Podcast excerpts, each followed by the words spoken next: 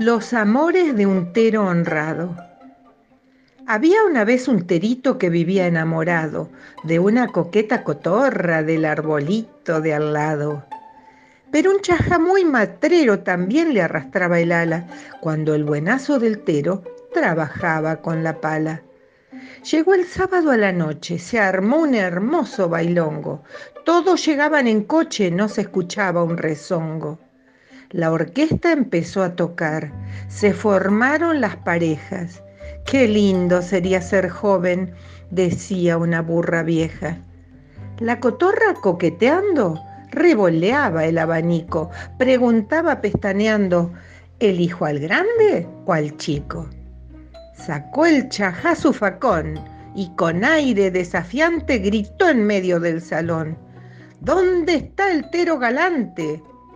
La zorra gritó, Jesús, acaba a correr la sangre. El chancho apagó la luz con un ganchito de alambre. El tero se preparó para enfrentar al ladino, pero el chajá se escapó a la casa de un vecino. La cotorra se quedó toda asustada y llorona. Otra el tero se buscó y se volvió solterona que sembrome por coqueta, casquivana e inconstante, gritó una pata en chancletas, bailando lo más campante. Así terminó la historia del chajá del tero honrado. Si no miente la memoria, el burlón salió burlado.